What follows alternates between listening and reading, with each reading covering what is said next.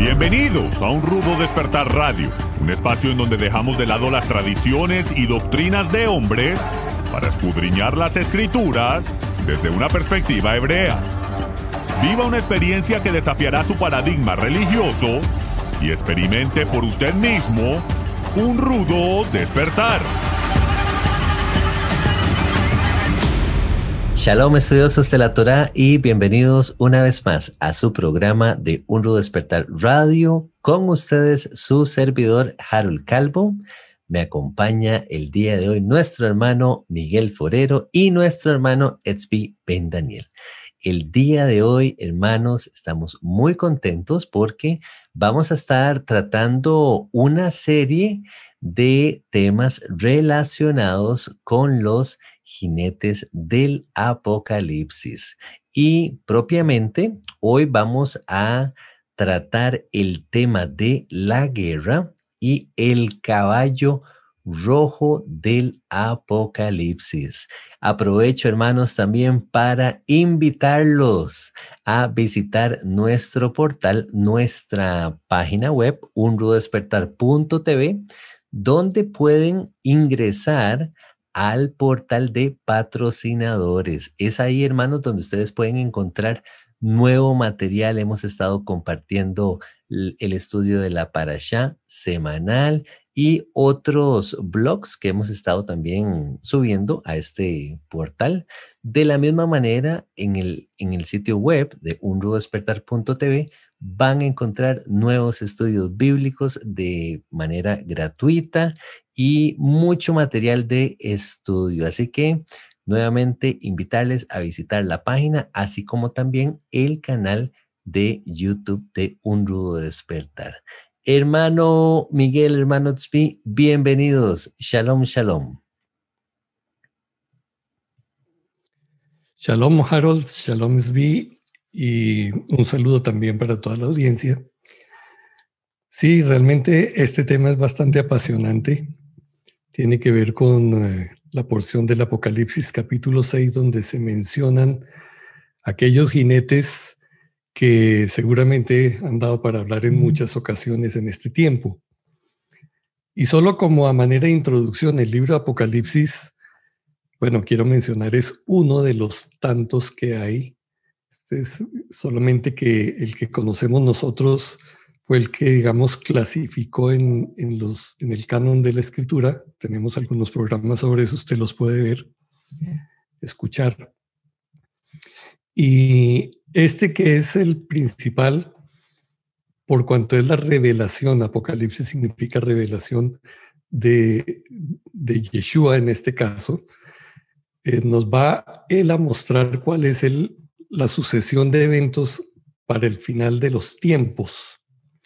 Entonces, es muy importante que si nosotros consideramos que realmente somos esa última generación o que quizás estamos acercándonos a esos tiempos finales, hombre, pues lo más sabio es acercarnos a este libro, conocerlo, porque además tiene una bendición implícita. Dice que bendito el que lea las profecías de este libro. Entonces, no necesariamente porque usted las tenga que entender, pero algo va a pasar, alguna bendición va a venir en usted, a usted cuando se dedique un tiempo para leerlo con calma y vaya vez tras vez sobre él. El libro de, Apocalipsis se presta para múltiples interpretaciones y, y, aquí no vamos a pretender en ningún momento decir tenemos la verdad. Esta es la interpretación correcta y los que no estén de acuerdo están perdidos. No, no es la idea.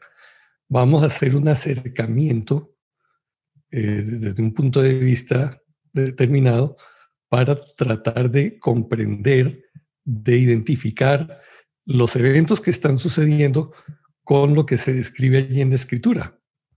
Seguramente muchos de ustedes van a disentir y si ese es el caso, por favor, escriba notas porque eso es importante, que haga comentarios, nos da pie para poder responder y para poder ampliar el tema. En estos asuntos se trata de nutrirnos, mutuamente. Se mencionan entonces eh, varios caballos.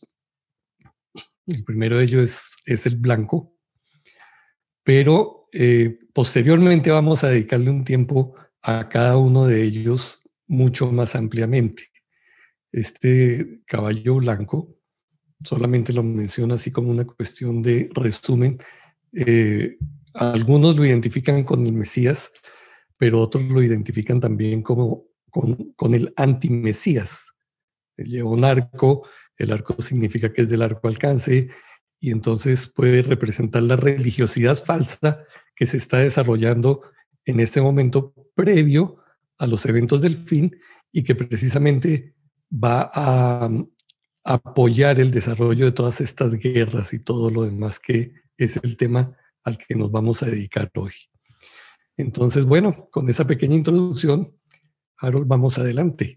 Así es, muchas gracias, hermano Miguel, para, por ponernos en perspectiva y añadirle a esto el pasaje bíblico al cual vamos a estar tal vez eh, refiriéndonos el día de hoy.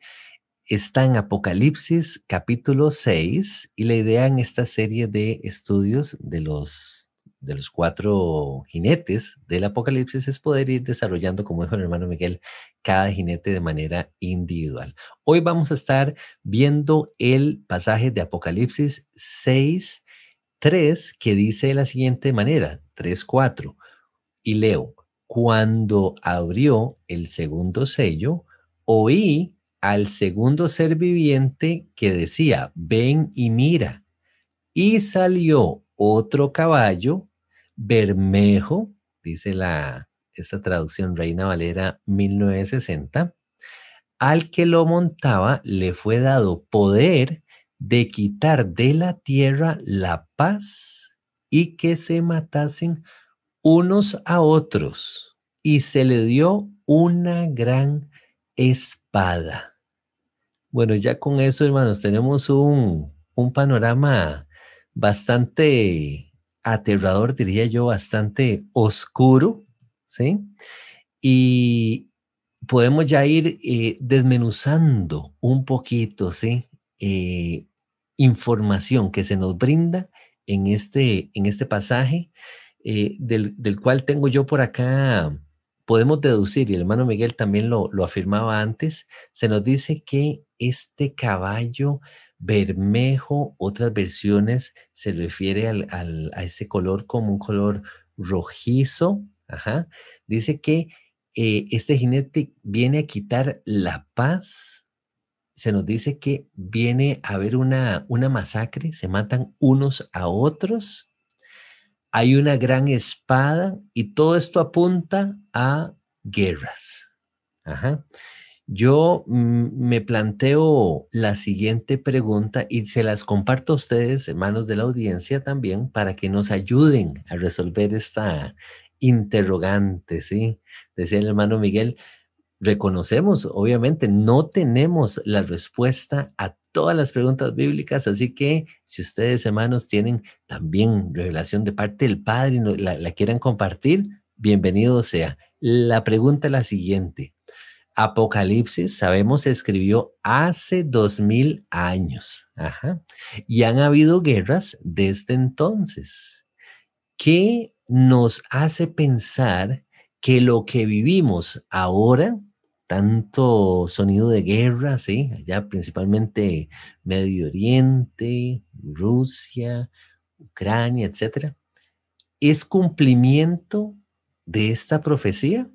Bueno, es una pregunta que queda eh, en el aire. No necesariamente vamos a, a responderle al día de hoy, pero vamos a estar analizando aspectos interesantes relacionados con este caballo que pareciera ser apunta hacia la guerra o guerras que han habido desde entonces, ¿sí? desde que se escribió el libro de, de Apocalipsis. Bueno, y Shalom a todos, eh, shalom muchachos. A mí me gustaría empezar diciendo que eh, yo no, no le voy mucho a tratar de analizar escatológicamente en qué año empieza la gran tribulación, en qué año viene el antimesías y todo ese tipo de cosas. Em, para mí es bueno hacer como una macro perspectiva de eh, cómo cosas van sucediendo y cómo se relacionan, más que intentar eh, eh, predecir específicamente. y las profecías, de hecho, fueron dadas para que cuando las cosas sucedan, nosotros sepamos de qué se estaba hablando, no tanto para especular en el futuro. Pero, ¿cómo sucedió? Le quiero contar a la gente cómo sucedió la idea que decidimos hacer este programa y, esta serie. Es más bien como a raíz de la guerra, hicimos ese programa sobre la guerra ahora de, eh, en Ucrania, de Rusia, pero hicimos varios programas acerca de la pandemia y vemos esta correlación con los caballos los jinetes del apocalipsis, como habla de guerra, también habla de pestilencia, ¿sí? Entonces, ¿qué es eso? Como una plaga, eh, como la pandemia, ¿sí? Y obviamente no es que esto es la primera vez que sucedió en la historia. Tenemos eh, la, peste negra que mató a un tercio de la población europea, eh, tenemos distintas enfermedades o pandemias a lo largo de la historia. no es que siempre esta es. Entonces, por eso digo, la macro perspectiva ayuda tal vez a hacer un eh, zoom out y ver cómo estos patrones suceden en la historia. En el caso de las guerras, sabemos cómo aquellos eh, preteristas, ¿sí? que piensan que el apocalipsis se cumplió ya todo lo que está en ese libro en el primer siglo con la destrucción del templo. Hablamos de, esta perspectiva eh, en el pasado, Harold. Em, fíjate cómo hay guerras terribles con la destrucción del templo. Los romanos llevan a cabo masacres en la población judía, solo en Judea hay eh, cientos de aldeas que, está documentado que fueron directamente eh, desplazadas y mm, tenemos eh, la rebelión de Bar Kokhba, ¿sí? Josefo nos cuenta en las guerras, el libro de las guerras judías, y ya hay guerras tremendas. Esto hace ya 2000, 1900 años. Eh, que la situación estaba así y, esto fue un cumplimiento, no hay duda. O sea, el que diga que la destrucción del templo no tiene un cumplimiento profético es, o sea, nunca leyó un profeta, ¿sí? es la destrucción del templo. Entonces, obviamente, eso es un, simbolismo profético. Esto se lleva a cabo a través de las guerras, pero la perspectiva que quiero dar ya desde el comienzo es estas guerras, ¿por quién son ordenadas? ¿Sí? Son ordenadas por el creador. Los jinetes, ¿de dónde salen? Salen del mismo creador. ¿Sí? Él los está mandando por una razón. ¿Ok? Eh, entonces, esto es algo que hay que considerar también.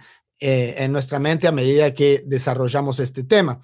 Y mm, el creador dio las pautas también, increíblemente, eh, en la misma Torah de por qué iban a venir guerras. Y esto va de la mano con la desobediencia. ¿Sí? con no cumplir los mandamientos. Para la gente que quiera entrar a hacer un estudio, yo no voy a leerlo todo de corrido, pero sí resaltar un par de cosas en Levítico 26. Recuerden que antes de eso tenemos el tema del año sabático, se, le da a Israel y todo eso, y eso es una de las grandes consecuencias de por qué sucedió el exilio en Israel y guerras, ¿ok? Pues como hay guerras en todo el mundo y hay guerras en el presente, también a mí me gusta verlo en la perspectiva bíblica de Israel, porque Israel representa también eh, lo que es un microcosmos de eh, toda la humanidad. Se puede ver de esa manera, no es la única manera en que se puede ver, pero lo que dice aquí en Levítico es, si no escucháis ni cumplís todos estos mandamientos, ¿ok? Haré con vosotros esto, enviaré terror, calentura, etcétera, etcétera, todo tipo de castigos. Luego va a decir en el versículo 18 más adelante, si con todas estas cosas no me escuchan, los castigaré siete veces más por vuestros pecados, ¿ok? Para quebrantar la soberbia de vuestro orgullo. Ahora entienden por dónde va la mano. esto es algo bueno. ¿okay? Una guerra no es algo bueno, no es algo bonito, pero la razón por la cual lo está haciendo es una razón noble, que es en última instancia para nuestro bien. ¿sí? Quebrantar nuestro orgullo es algo bueno. Eh, y habla de si continúan oponiéndose. Versículo 21, enviaré siete veces más plagas ¿okay? por vuestros pecados. Luego en versículo 23, si con todas estas cosas no lo corrigen, yo también procederé en contra de vosotros y os heriré aún siete veces más, traeré espada vengadora. Hablabas de la espada, Harold.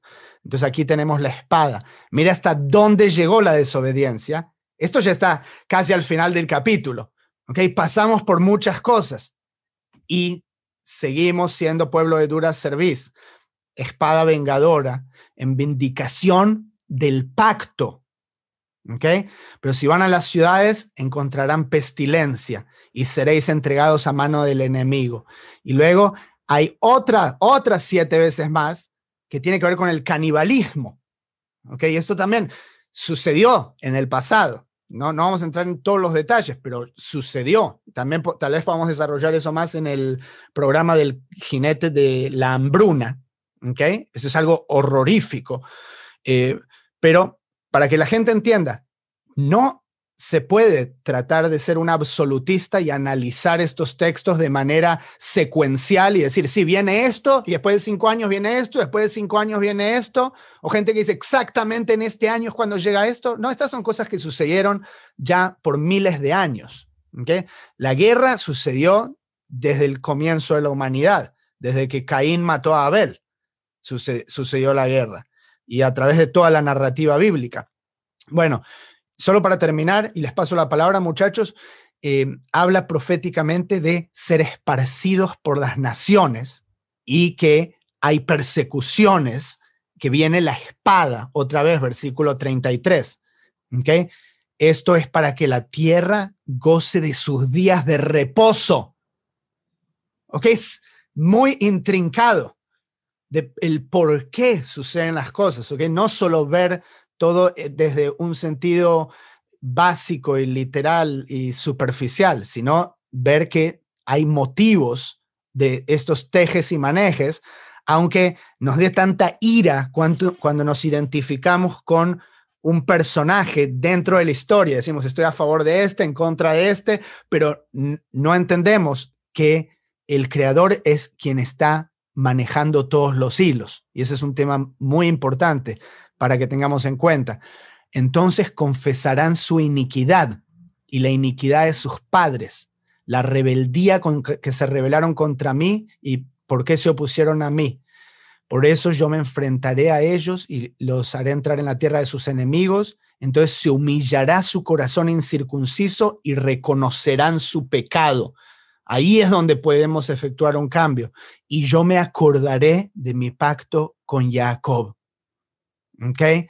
Entonces, incluso cuando estemos en la tierra, ya les doy esa palabra de esperanza, ¿ok? Que pensaba dar al final del programa, pero ya para que la gente no se asuste, pues es, eh, eh, el, mundo está en pánico, ¿sí? Con guerras y rumores de guerras, los noticieros nos quieren eh, preocupar, ¿sí? Los que nos gobiernan quieren generar esa ansiedad y ese pánico para poder eh, eh, derogar nuevas leyes. Eh, gastar más dinero en, armamento, etcétera. Pero el, el Dios creador, el Dios de Israel, dice, incluso cuando estemos en la tierra de nuestros enemigos, Él no nos desechará ni nos abominará hasta consumirnos, invalidando el pacto. Entonces, ese pacto, de hecho, es la razón por la cual estas cosas están sucediendo. Entonces, a medida que entramos en detalles, quiero que la gente, incluso ustedes, muchachos, piensen en esto y, me digan cómo lo ven. Eh, interesantísimo, Manotsby. Se me paran los pelos porque mm, creo que es muy, nos amplía la, visión eh, al escucharte hablar de cómo Jehová está en medio de toda esta situación. Y lo digo porque nosotros, del contexto que venimos, principalmente, hermano Miguel, eh, mi persona, tendemos a satanizar los escenarios que vamos viendo a través de la historia. en el caso de la guerra, entonces ya vimos que eh, le ponemos incluso títulos, ¿verdad? A, Putin o si no al otro. Eh, si tomamos una de las posiciones, decimos que Putin es el anticristo, ¿verdad? Y, entonces se levantó ya eh, Rusia contra el caso este de Ucrania. Y entonces tendemos a satanizar esta, esta historia. Y me gusta que tú lo aclares dándonos a entender que Jehová, una vez más, está presente en medio de esta situación. Apocalipsis claramente nos dice que a estos jinetes se les dio como esa potestad. No es una cosa como que salió el jinete a la libre y entonces hizo lo que quiere. No, no, va con una autoridad otorgada por parte de Jehová, ¿sí? Y si nos vamos al, a buscar el paralelismo en el, en el Tanakh o en el Antiguo Testamento, interesantemente encontramos una profecía muy también famosa en el libro de Zacarías, en el capítulo 6, donde también se nos habla acerca de cuatro carruajes, con caballos de una coloración similar a los que aparecen en, Apocalipsis. Tal vez el orden en, el cual aparecen los, los jinetes o los caballos en Zacarías no es el mismo, ya que en este caso el primer caballo que aparece es el caballo rojo o alazán, dice en la, en la Reina Valera. Luego sigue el caballo negro, luego sigue los caballos blancos y finalmente aparece un cuarto o unos eh, cuarto carro con caballos overos, rusios, se nos dice también en la Reina Valera. Pero bueno, eh, más adelante el profeta en ese mismo capítulo de Zacarías 6 Vean qué interesante lo que dice, y se lo leo. Dice en el capítulo, en el, perdón, el versículo 4, dice, respondí entonces y dije al ángel que hablaba conmigo, Señor mío, ¿qué es esto? Y el ángel me respondió y me dijo, estos son los cuatro vientos de los cielos que salen después de presentarse delante del Señor de toda la tierra. Oiga, qué interesante esto. Aquí se, aquí se pone interesante. Eh, muchas personas, incluso a medida que leía e investigaba un poquito acerca del tema, me encontré con gente que planteaba la, pregunta de que si estos cuatro jinetes eh, eran simbólicos o metafóricos, o son de alguna manera, de algún modo, literales incluso. Ve qué interesante. Bueno, yo dije, bueno, yo no, yo no, yo no comparto la posición necesariamente que sean literales. Yo creo que eh, vienen siendo naciones, vienen siendo, eh, sí, naciones eh, que Jehová utiliza como instrumentos para que entonces las guerras se puedan dar, etcétera. Pero entre los comentarios que me encontré, hubo uno que me llamó la atención porque esta comparación acerca de los cuatro vientos que habla Zacarías que salen después de presentarse delante del Señor, eh, esta persona hace una comparación con aquellos pasajes que encontramos, eh, por ejemplo, en el libro de Job. ¿sí? Se nos dice en el libro de Job, en el capítulo 1, que vinieron a presentarse delante del Señor los hijos de Dios. Ajá entre los cuales, leo Job 1, 6 al 7, dice, entre los cuales vino también Satanás. Y dijo al Señor a Satanás, ¿de dónde vienes? Respondiendo Satanás al Señor le dijo, de rodear la tierra y de andar por ella. Al menos en español se utiliza un lenguaje muy similar al que vemos en la profecía esta de Zacarías. Entonces me llamó la atención de que eh, en el libro de Job, pues vemos esa una figura clara de como estos personajes, ¿sí? Que se están presentando delante de Jehová y que han andado sitiando la tierra, andan eh, rodeando la tierra. Entonces, como que tuve esa, esa, esa figura o esa imagen de, de Apocalipsis. Les comparto otra figura que también encontramos en el Tanakh. Esta está en el en, en, Segunda de Reyes, capítulo 2. Oiga, qué interesante. Dice, esta es en el, en el escenario, en el episodio de Elías. Se nos dice que aconteció que yendo ellos y hablando, he aquí un carro de fuego con caballos de fuego apartó a los dos y Elías subió al cielo en un, en un torbellino. La pregunta es, ¿es esta una figura metafórica? ¿Es algo literal lo que estamos viendo con Elías? Yo, yo pensaría que es algo literal, ¿sí? Y otro ejemplito ahí mismo en, en, el, en el libro de Reyes, segundo libro de Reyes, el caso cuando Eliseo oró pidiéndole a Jehová que abriera los ojos de su siervo, ¿recuerden? ¿Sí? Y entonces se nos dice que Jehová abrió los ojos del criado, porque ellos estaban sitiados, ¿sí? Por, por enemigos. Y se nos dice que he aquí el monte estaba lleno de gente de a caballo y de carros de fuego alrededor de Eliseo. qué interesante. Entonces, nuevamente, una figura literal o una figura metafórica. Ajá. Bueno, son, son interrogantes, yo pienso que, que válidas. Y finalmente tenemos otra escena, y esta es, bueno, súper interesantísimo, digo yo, hermanos, donde aparece esta, esta escena en la escritura, donde Jehová tiene una audiencia en su corte real, ¿recuerdan?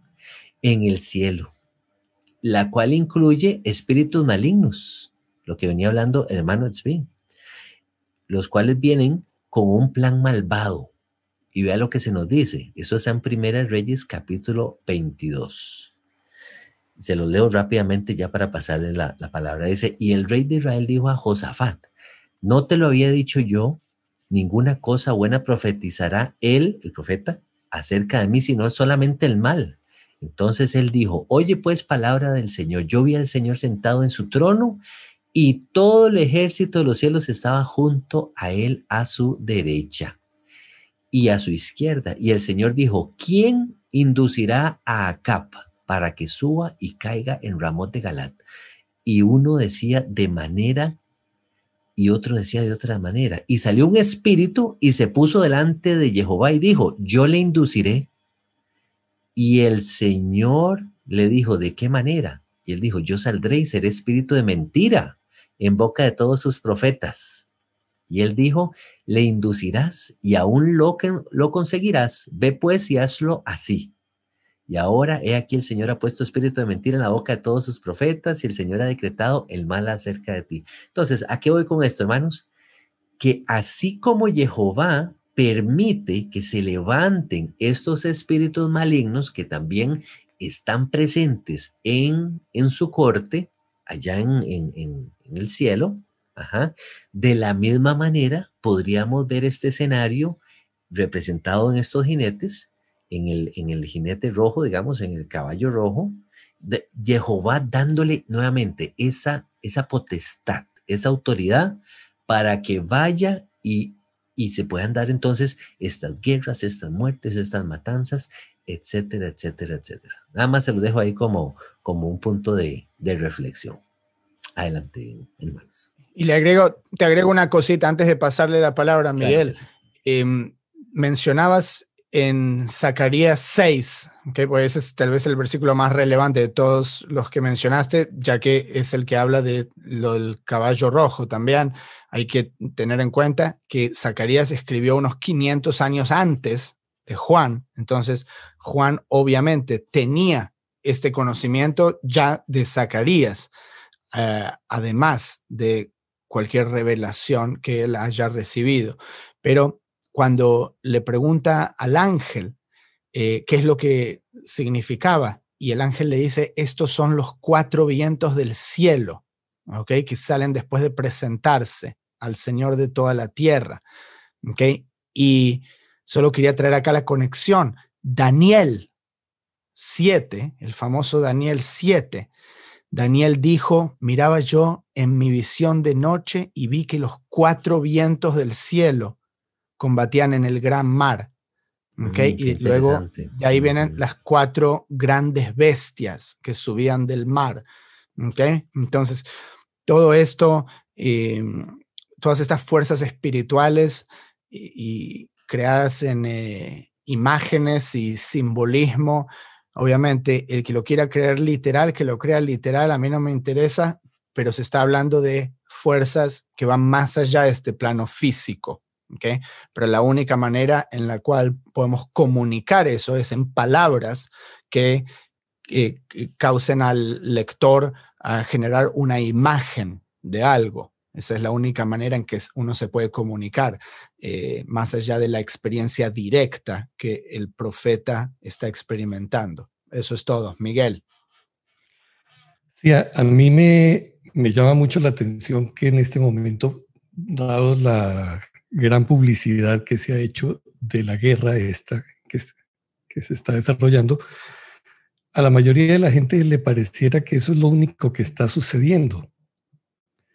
Realmente, si usted se pone a mirar, déle una búsqueda en Internet, cuántas guerras o conflictos armados hay en la actualidad, hay 63, oiga bien, 63, ya sea a nivel nacional a nivel internacional. Está Yemen, Irak, Siria, Sudán, Venezuela, Somalia, una cantidad de sitios en los que en ese momento debido a la violencia hay pérdidas de vidas y hay gente sufriendo y padeciendo hambre y pestes y todo esto. Eso siempre me trae a mí a la mente lo que dice el libro de Jacobo, la carta de Jacobo, en el capítulo 4, ¿no? Porque dice uno, bueno, pero ¿qué es lo que motiva todo esto? Y él lo que dice es, ¿de dónde esas guerras y de dónde esas contiendas entre vosotros? ¿No es de allí, de vuestras pasiones, las cuales combaten en vuestros miembros? Codiciáis y no tenéis. Entonces asesináis. Ardéis de envidia y no podéis alcanzar. Lucháis y guerreáis no tenéis lo que deseáis porque no pedís. Y usted se pone a analizar en ese momento lo grave que está sucediendo allí de, de Rusia. No es otra cosa que la ambición, no es otra cosa que el deseo de, de poseer o de los otros que están del otro lado en Ucrania, el deseo también de ser independientes, son las pasiones que los mueven a ellos cuando nosotros vamos a analizar a fondo, realmente hay alguien que esté buscando un legítimo bienestar de, un bando de una manera equilibrada o es simplemente motivado por el orgullo, motivado por el, por el poder, por el deseo de, de ejercer control sobre otros. Entonces, todo esto que estamos hablando no es nuevo y ha estado eh, sucediendo a lo largo de toda la historia. Incluso cuando nosotros miramos el, discurso de Yeshua en el Monte de los Olivos, las señales antes del fin, en el capítulo 24, él habla sobre eso también. y, habla de que habrá guerras y rumores de guerras. Y esto ha sido parte de la historia yo soy de Colombia y desde que yo tengo memoria de mi niñez, allí estaba el problema de, los bandoleros, en ese tiempo se llamaban, peleando y tratando de lograr la libertad. Después se convirtió en la guerrilla y todavía tenemos el conflicto más largo en Latinoamérica. O sea, yo soy parte de una generación que nació escuchando que siempre había una guerra interna entonces, esto no es extraño y, no debemos escandalizarnos por una parte pensando de que, uy, sí, lo que nos muestran los medios, no, ahora sí se vino a la guerra y tal. No, esto ha sucedido siempre. Ahora, que las pasiones de estos grandes líderes en este momento, ya los que están moviendo las fichas en ese tablero son eh, a otro nivel, ¿cierto? Son las élites que, yo me los imagino jugando al tipo eh, conquista del mundo, ese juego que hay de mesa, de, se llama risk o riesgo. Risk. Entonces, usted, ¿cuál, ¿cuáles partes quiere usted y cuáles partes quiero yo? Y entonces, sí, me encanta, me encanta ese juego. Es, es el TEG. En, en, Argentina se llama TEG, para los que nos están escuchando. Eso. Y entonces la gente está allí y, y, y, los que estamos, lo que, los que hemos jugado, de pronto usted ha experimentado esa misma pasión en ese momento, ¿no? Uf, yo tengo tantos ejércitos, ahora quiero acabar con este y sacar al otro del partido. Eh, somos lo mismo, somos lo mismo. Entonces, todo esto que estamos viendo está predicho, está previsto, solo que para el pueblo de Jehová podemos tener la confianza de, como, como bien decía Zvi hace un rato, Él está en control y Él tiene un propósito con todo eso. Entonces, pienso que nuestro rol en este momento como hijos de Él es em, buscar su dirección para que nosotros estemos en el lugar correcto, en el momento correcto, haciendo lo correcto, lo que debemos estar haciendo conforme a su plan. Porque de otra manera nos vamos a volver obsesivos, ya sea por eh, andar huyendo, ya sea por andar escondiéndonos, por andar acaparando, y eso no necesariamente es lo que el el Padre espera que nosotros hagamos. Entonces sí, las guerras vendrán y habrá más todavía, porque esto se está descomponiendo y no ha llegado al punto en donde eh, la descomposición sea tal que la intervención sobrenatural de Dios tenga que suceder ya. Pero bueno, estamos a la expectativa de eso.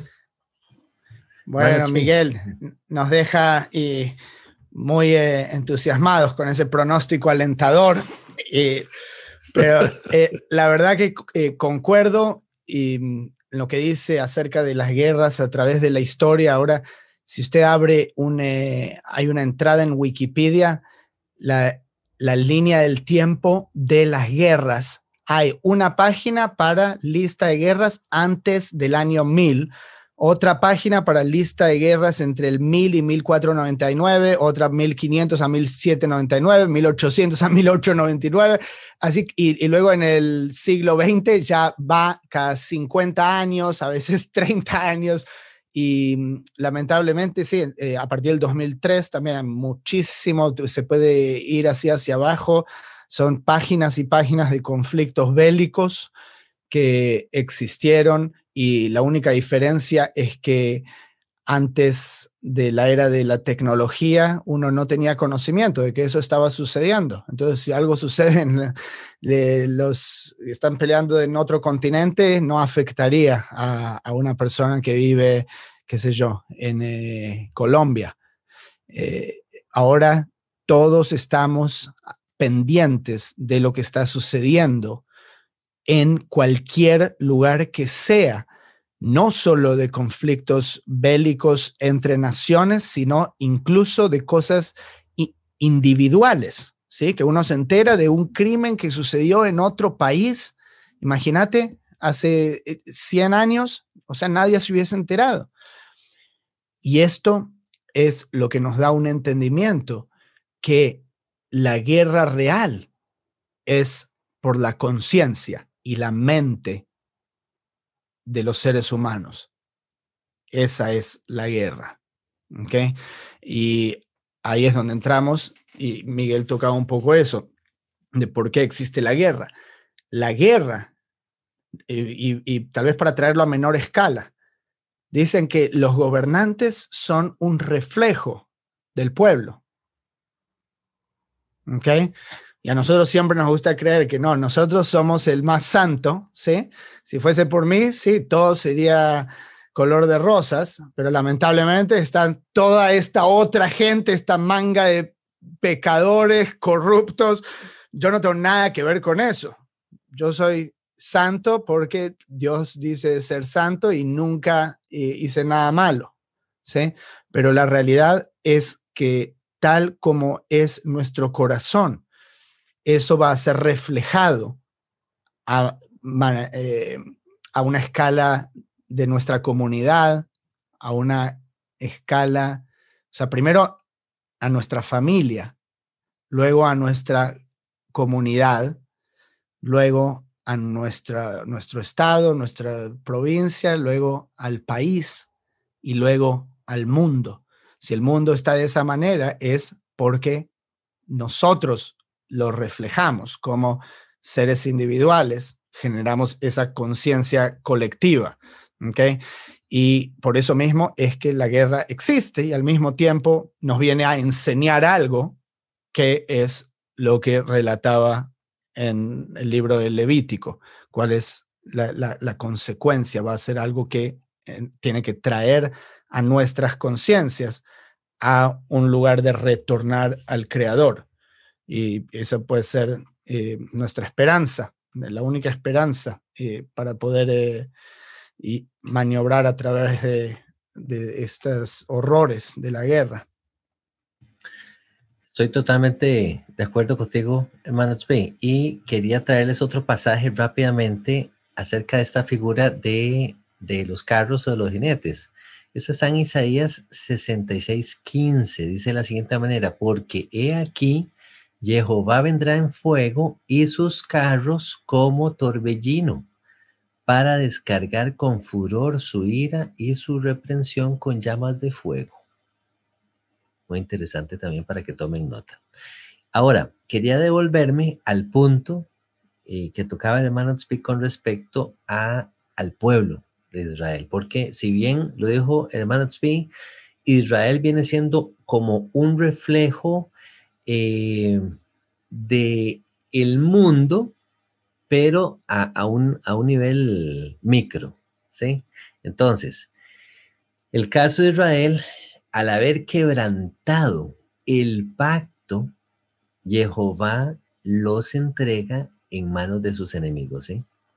Sin embargo, sin embargo, encontramos un pasaje también muy interesante que nos dice que Jehová está molesto con las naciones porque el castigo de ellas fue mayor para con Israel. O sea, se les pasó la mano castigando a su Israel amada, a la amada Israel de Jehová. Y esto lo encontramos en Zacarías 1.15, se lo leo rápidamente. Dice de la siguiente manera, acordémonos el contexto aquí, Israel está, eh, ha sido deportado, Babilonia, eh, luego eh, pasa el imperio persa, etcétera. Dice de la siguiente manera, y estoy, este es Jehová hablando, estoy muy airado contra las naciones que están reposadas, porque cuando yo estaba enojado un poco, ellos agravaron el mal, refiriéndose a las naciones. Las naciones se dieron un lugar con respecto a esto de las guerras y vinieron y golpearon al pueblo judío, o sea, al pueblo, al pueblo de Israel, eh, se, le, se, les pasó la, la, línea, la mano. ¿ok? Y entonces... Y Dios dice, Dios dice, quería que los golpees, pero no tan fuerte. Pero no tan duro, no tan duro. Entonces Israel lleva un castigo muy fuerte.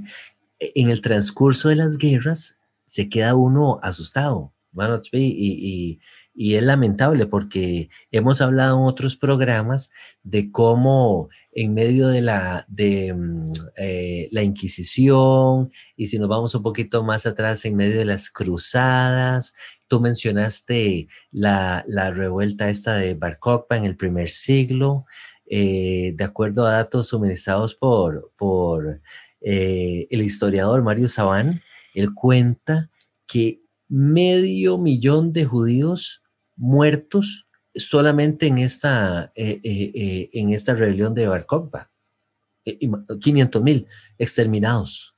Ahora, si nos vamos en el transcurso de la, de la historia, en todas estas guerras que les he mencionado, ¿cuánto pueblo judío ha sido exterminado? O sea, pareciera ser que las naciones se levantan con una furia, como es este, este pasaje. O sea, Jehová está, está, molesto, pero a las naciones se, les va la mano a la hora de, la matanza, a la hora de, la, de, lo que viene a ser el exterminio contra el pueblo de Israel, ¿sí? está bien si quieres ir y destruir el templo y cobrarles tributo, pero tenías que abrirle el vientre a una mujer embarazada y tirar al bebé contra, qué sé yo. O sea, eh, al, al, mejor estilo romano. Eh, como tú, como tú lo mencionabas. O sea, eh, eh, terrible. Y luego, si, si vamos a, nos movemos a tiempos modernos, en la Primera Guerra Mundial, un, dato que tampoco se, se menciona mucho, pero en la Primera Guerra Mundial un exterminio de 500 mil judíos, otro exterminio de 500 mil judíos. Y lo vemos como poca cosa por haber estado tan cerca, 1917-1920, a la Segunda Guerra Mundial, 1939-1940, donde el exterminio fue de 6, millones de judíos, el, el, el, famoso holocausto. Entonces, eh, es, es incluido con la colaboración de los ucranianos, como dijimos, de muchos ucranianos occidentales, de la mano de Stefan Bandera, que mataron a decenas de miles, hasta 200 mil judíos polacos, la mayoría. hicieron convenio con los nazis alemanes y, y, se pusieron a favor de ellos y, y más bien pusieron a, al pueblo de Israel contra, ¿verdad? Eh, fueron parte de este exterminio, muy lamentable.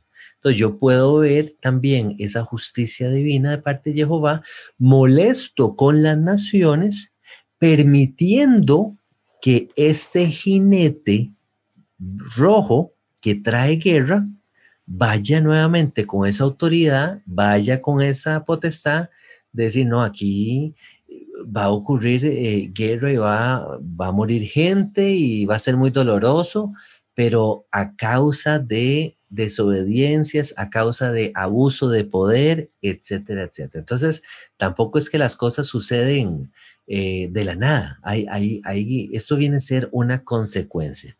Y otro puntito, hermanos. Que, por eso tiene, que entender la gente, perdón, Harold, a, ese punto, es que por eso mismo tiene, tiene que entender la gente que hay más de una capa en la que sucede la realidad, no es todo unidimensional. ¿okay? Hay muchísimas perspectivas, muchísimas piezas que se tienen que encastrar. Cuando dice por ejemplo, en Ezequiel 30 eh, dice, fortaleceré los brazos del rey de Babilonia y los brazos de Faraón caerán. ¿okay? Babilonia contra Egipto. Y sabrán que yo soy Jehová cuando yo ponga mi espada en la mano del rey de Babilonia y él la extienda contra la tierra de Egipto. ¿okay? El rey de Babilonia era, ¿qué? Era un sacerdote israelita, era un eh, ungido para el trono de Israel, era descendiente de Jacob, no, nada, pero está siendo usado como un instrumento, ¿sí? Con la espada para ir contra otra nación. No tiene que ser porque esa sea una persona justa que va a escuchar la palabra, ¿entendés? Eh, entonces, hasta un emperador romano pudo haber sido esto. Y Dios pudo haber usado a Constantino, ¿sí? Siendo eh, un eh, ser humano despreciable para hacer que el mensaje del Evangelio se expanda a través de todo el imperio romano, por haber legalizado el cristianismo. ¿Ok? Entonces, la, la gente siempre quiere caer en, ok, ¿estoy de este lado o estoy de este lado? No, hay que ver los hechos, ¿ok? Una persona que es mala puede estar haciendo algo bueno, incluso de manera eh, no intencionada, ¿ok? Y ahora mira, te tiro una, te tiro una.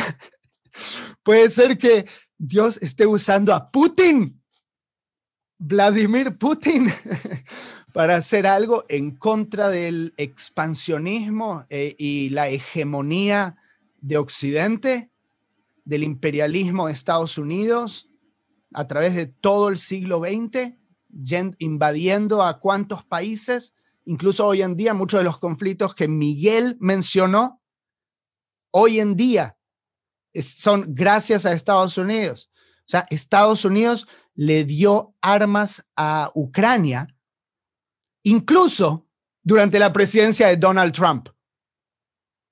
Con esas armas, los ucranianos estuvieron matando y causando terror en la región de Donbass desde el año 2008, que se, intensificó desde el 2014, ¿sí? más de 30 mil civiles. ¿Cómo nos lo cuentan a nosotros? Desde la perspectiva OTAN centrista, y perdón que me meto en este conflicto, pues lo que está sucediendo ahora. Entonces, eh, que nosotros siempre hablamos de esto fuera del aire, entonces le, comento también a la gente que la perspectiva que nos cuentan a nosotros, y siempre hay dos lados en todas las guerras, también lo mismo, nosotros la vemos desde donde estamos nosotros en, el mundo, pero hay que poder salir y ver qué está sucediendo, qué, qué son los hechos, que en el campo, no, no que es lo que tenemos que creer o lo que nos dicen que tenemos que, creer. La perspectiva que nos cuentan es Rusia es el que está ah, causando guerrilla ahí en esa región, que, que en realidad son ucranianos, cuando en realidad esas son gente que étnicamente son rusos. Que están más identificados con Rusia que con Ucrania, que es un país desde hace cinco minutos, ¿ok? Desde 1991 siempre eh, eh, eh, estuvieron como en, grupos distintos. Así es como se siguen separando países de acuerdo a em, grupos étnicos, ¿sí? Que es Yugoslavia, que era como un imperio, un reinado, ¿sí? Y luego se separa, ¿sí? Checoslovaquia, ¿sí? Y tienes a Croacia, República Checa, ¿sí? después tenés Serbia y Montenegro, ¿sí? tenías Bosnia Herzegovina y luego se separan esos y se siguen separando, pues son distintos grupos. Pero bueno, ¿cuál era el punto? El punto es que Dios puede estar usando a una persona, a pesar de que no sea justa, a pesar de que no sea parte del pueblo de Israel, para llevar a cabo su propósito, ya sea em, para castigar a un pueblo o para castigar a una potencia mundial o para causar a su pueblo que recuerde el pacto es decir, que nosotros recordemos de dónde venimos, que recordemos nuestros orígenes y nuestro propósito en la vida. Así es. Provocar a su pueblo otra vez a regresar a él. Así es. Entonces, eh, bueno, lo, vemos en, las profecías también, ¿verdad? que se nos dice que él iba a enviar pescadores, ajá, pero que más adelante le iba a enviar cazadores también, para, para cazar nuevamente a, su pueblo. Así que eh, completamente, completamente de acuerdo contigo. Y, yo lo recalco con esta profecía de Zacarías. Estoy enojado contra las naciones. Y así como tú lo decías, eh, vemos el caso de Faraón. Jehová le llama mi siervo. Así le llama a Nabucodonosor. Imagínate, y así llama a, Ciro eh, mi ungido, imagínate, eh, Mi, mi, Mesías, increíble. Entonces, ¿cómo él usa a estos personajes históricos para llevar a cabo su propósito, para cumplir su propósito? Y aquí, en esta parte, hermanos, ya para ir eh, concluyendo el programa del día de hoy, tal vez le voy a caer mal a más de uno pero hermano Tzpi, hermano Miguel, he escuchado... No, Harold, ese no es tu estilo, Harold. me voy a salir, me voy a salir aquí de la norma. he escuchado eh, a muchas personas y es entendible. O sea, yo, yo, yo, yo comprendo, yo, yo entiendo la, la, la, perspectiva y de dónde viene la gente también, el, la motivación del corazón y el deseo y el anhelo. ¿Y a qué voy con esto? He escuchado muchos comentarios que en medio de lo que hemos vivido en estos últimos años con todo el tema este de la pandemia, al momento que estamos grabando este programa, al, momento en que vemos eh, la invasión de Rusia en Ucrania y, y, el posible desenlace de una guerra, etcétera, he escuchado que la venida del Mesías está cerca, que nuestra redención está cerca pero aquí es donde les voy a caer mal, porque yo difiero con, esas, con ese pensamiento, con esas palabras. Creo que eh, fuiste tú, el hermano Miguel, que mencionaba, citaba incluso las palabras de Yeshua, donde, donde hablaba en Mateo 24, eh, si no me equivoco, acerca de los rumores de guerra y de cómo iban a surgir este conflictos entre naciones. Y, y él mismo declara de que el tiempo no es aún, entonces, expreso esto, hermanos, porque eh, tampoco quiero traer como una falsa expectativa, eh, porque ya lo, escuchamos muchas veces y tal vez mucha gente lo comparte de esta manera. Estamos a las puertas del fin. No necesariamente. Por eso hacía yo la, interrogante al, principio de, de este programa. ¿Qué nos hace pensar que las guerras o conflictos bélicos al día de hoy estén relacionados totalmente o totalmente ligados con el cumplimiento de X profecía donde se nos habla de, guerras como el, tema del caballo rojo y entonces ya estamos eh, en el fin de los tiempos. Eh, yo, yo soy como un poquito celoso con eso porque Tú lo decías muy bien, hermano durante el transcurso de la historia, ¿cuántas guerras y cuántos conflictos bélicos no hemos visto y cuántas masacres?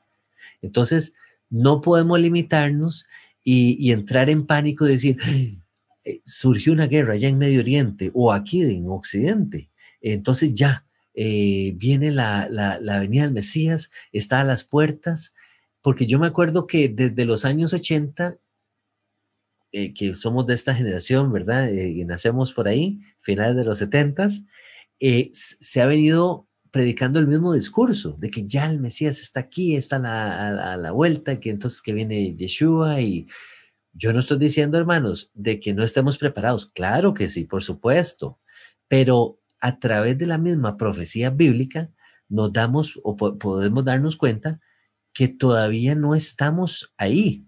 Y y cito esta, ya para, ya para pasarte la palabra, ya, ya terminar, cito Isaías capítulo 2, aquella profecía tan hermosa, ¿sí? donde se nos habla de que en los postreros eh, días será confirmado el monte de la casa de Jehová como cabeza de los montes. Y más adelante, más adelante se nos habla de la figura del Mesías, donde se nos dice que éste juzgará entre las naciones, reprenderá muchos pueblos. Y ojo lo que dice, volverán sus espadas en rejas de arado y sus lanzas en hoces.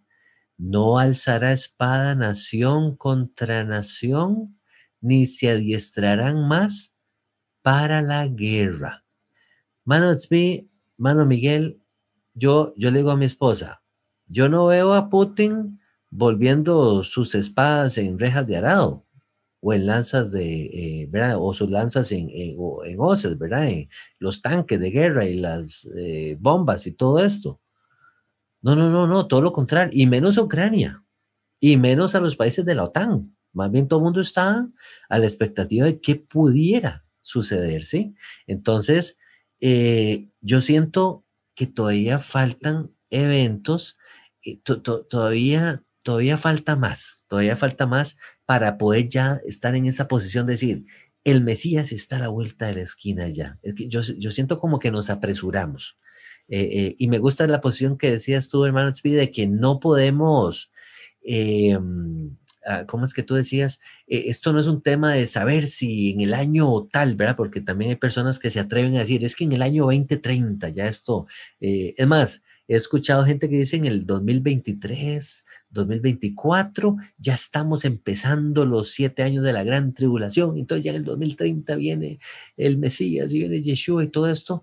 Yo no me atrevería a decir eso. E, ese era mi punto básicamente, porque yo no veo a las naciones eh, eh, volviendo sus armamentos en, en utensilios para, para la agricultura, como nos habla la profecía de Isaías 2, ¿verdad? Entonces, eh, nada más era una observación ya para, para cerrar y, y, pues pasarle la, la, palabra ya a ustedes para también ir concluyendo este programa, hermanos. Bueno, me gusta que igual trajiste una palabra de aliento, yo también tengo acá una palabra esperanzadora para concluir y, y también eh, volver a remarcar que hay más de una dimensión para ver todo esto. Eh, puede ser algo que sucede porque es ordenado por el creador, pero al mismo tiempo aquel que lo está llevando a cabo va a ser juzgado por haber llevado a cabo esos actos de guerra. Okay, eso es importante entender. Y, y, esa persona no realizó los actos de guerra porque el creador lo obligó. ¿ok? Era una persona que utilizó su libre albedrío. ¿Se entiende? Tenía esa predisposición para hacer el mal y eligió hacerlo.